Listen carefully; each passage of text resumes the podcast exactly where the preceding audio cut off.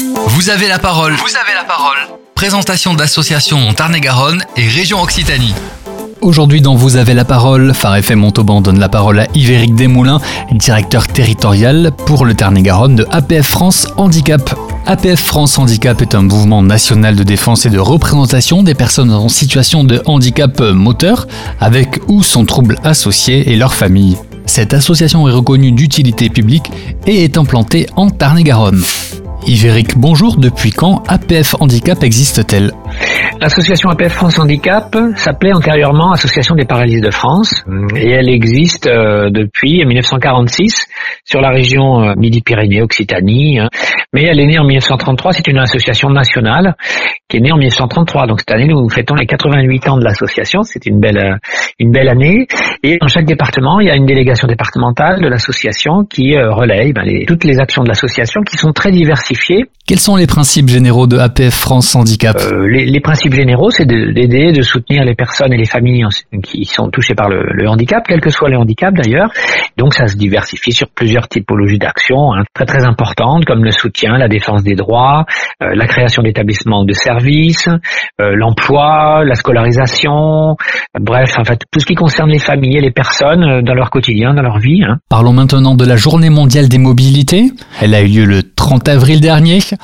quelles ont été vos actions en Tarn-et-Garonne et quelles en sont les retombées?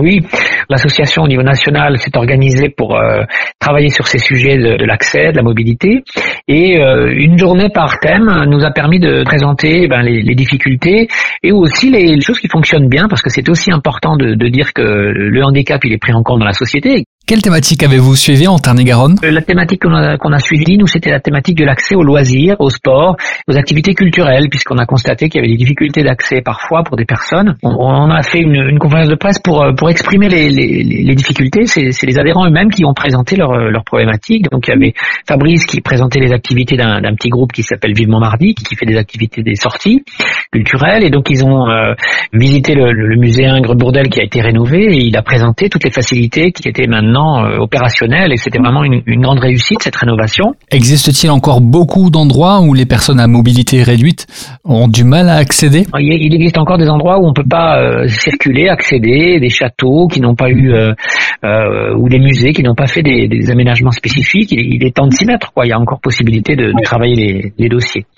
Qu'en est-il de l'accès aux loisirs sportifs Je crois que vous avez eu un témoin. Oui, il y avait un, autre participant qui s'appelle Laurent, qui lui-même est basketteur euh, à Cossade, dans une équipe de basket, euh, et il, il, exprimait que c'était pas toujours facile d'accéder dans les dans les vestiaires quand ils sont en championnat, par exemple.